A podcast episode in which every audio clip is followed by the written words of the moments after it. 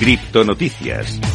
Vamos a empezar a repasar la última hora del mundo cripto y empezamos por Estados Unidos. Y es que el Congreso de Estados Unidos ha recibido solicitudes para investigar un supuesto vínculo entre el presidente de la SEC y FTX. Claro, esto es una pregunta muy recurrente que se está haciendo la gente en las últimas horas y es que hay gente que se piensa que la SEC de Estados Unidos hizo un acuerdo con FTX y por eso el Congreso está recibiendo miles de peticiones para iniciar una investigación sobre una supuesta posible relación entre el presidente de la Comisión de Bolsa y Valores, es decir, entre Gary Gensler y el ahora quebrado intercambio de criptomonedas FTX. Según algunas informaciones, más de 9.000 personas han acudido a la aplicación de petición de CryptoLaw para exigir a los legisladores estadounidenses que investiguen las acciones de Gensler en el fraude de FTX.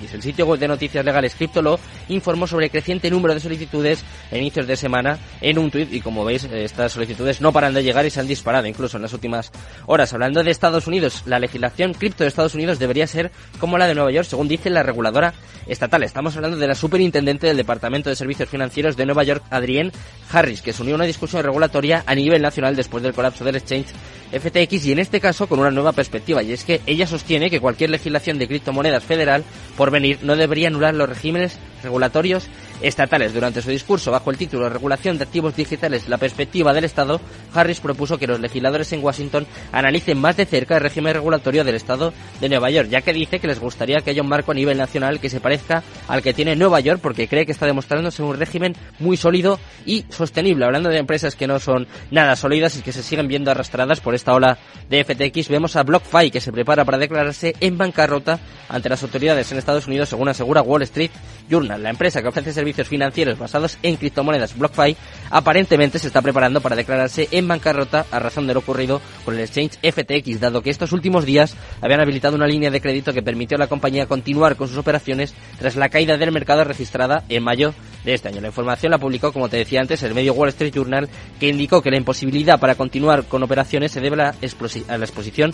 significativa de BlockFi a FTX, el exchange que fue dirigido por Sam Bankman-Fried y que la semana pasada también se declaró en bancarrota. Hay que tener presente que la plataforma experimentó una crisis de liquidez tras haber hecho uso de, fondos de sus clientes para financiar los planes de expansión y en este caso pues tampoco les ha ido nada bien. Vamos a contarte en este caso un token al que le ha ido bastante bien en los últimos días, incluso ha llegado a duplicar su precio ante el caos provocado por FTX. Este caos eh, generado por el colapso de FTX ha sido también una oportunidad para algunos y este es el caso del token de los creadores del monedero Trust Wallet en, concreto te estoy hablando del Trust Wallet token que duplicó su precio en cuestión de unos pocos días. Antes de la debacle de FTX el precio de TWT, que en este caso es este token, no llegaba a un dólar por unidad y aunque venía subiendo tímidamente, los eventos de las últimas semanas hicieron que se disparara por encima de los 2 dólares en cuestión de días. Según los datos disponibles en CoinMarketCap, el token subió más de un 63% la semana pasada considerando su precio de apertura en ese precio de los 1,17 y su precio de cierre en 1,92. Prácticamente duplicó su precio y como veis, no todos son malas noticias. Nosotros queremos contarte